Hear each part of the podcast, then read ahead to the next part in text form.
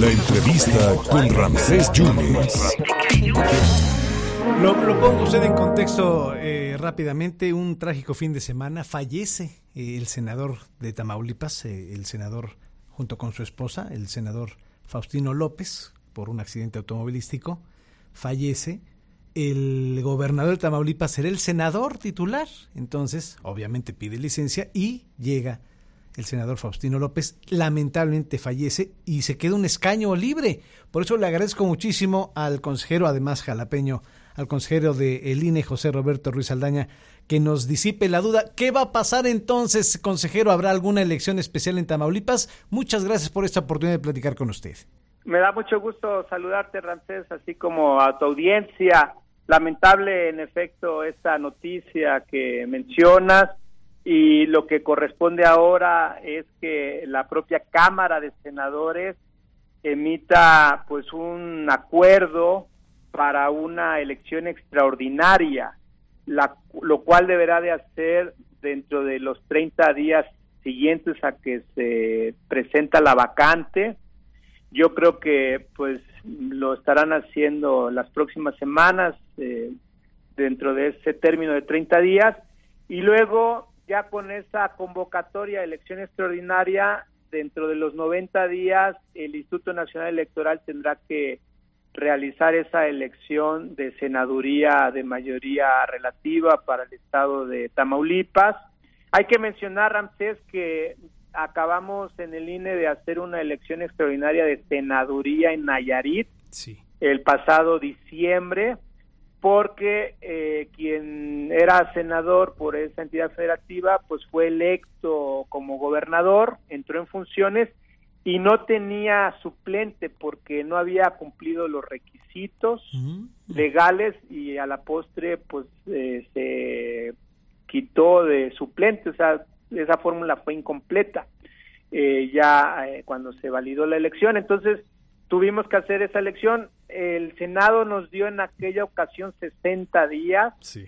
Ahora lo que buscaremos como INE es que no vayan a ser 60 días porque el estado de Tamaulipas pues es más grande que Nayarit, sería una elección más compleja, más más retadora y por esa razón eh, valdrá la pena pues que sea dentro de los 90 días cercanos a esos 90 días.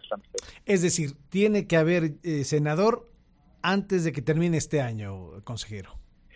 Bueno, puede ser a principios del próximo, pero dentro de estos márgenes que mencionaba, de emitir la convocatoria al Senado dentro de 30 días a más tardar, y de, de ese momento en adelante, máximo 90 días hacerse la elección.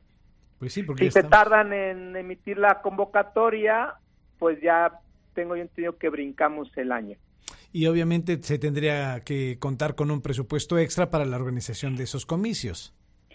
Sí, ese es un gran tema, Ramsés, porque el INE no tiene una partida presupuestal para elecciones extraordinarias, eh, no se pide porque es difícil prever, imaginar cuáles, cuántas, cuándo habrá, y lo que hemos estado haciendo para organizar procesos extraordinarios es rehacer dentro del presupuesto otorgado al INE pues eh, el presupuesto de los proyectos para poder liberar recursos. Y en esta ocasión pues reitero eh, tendrán que ser bastantes recursos porque pues se trata de una entidad federativa eh, considerable.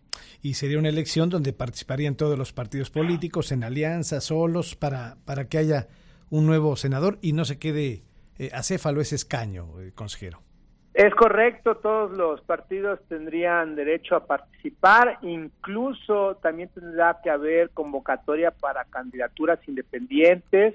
Hay que recordar que para Senado se puede votar desde el extranjero, mm. entonces también habrá una convocatoria para que puedan participar las y los tamaulipecos que viven en el extranjero, de modo que por eso mencionaba Ramsés que se requieren eh, pues tiempos eh, holgados para hacer esa elección y no eh, tiempos ajustados, que ojalá que el Senado sea consciente de esa situación. ¿Y, ya podría haber el voto electrónico también, consejero, o no? Bueno, eh, el voto desde el extranjero eh, puede ser electrónico, en efecto, eh, es posible tanto electrónico como postal y se ha estado utilizando ya para esas elecciones eh, locales eh, o en, las entidades federativas el voto por internet. Ya. Entonces, muy seguramente también lo podremos utilizar. Entonces, para cerrar, la, la convocatoria la tiene que emitir el Senado y ustedes tienen hasta 90 días para saber cuándo sería la elección y organizarla.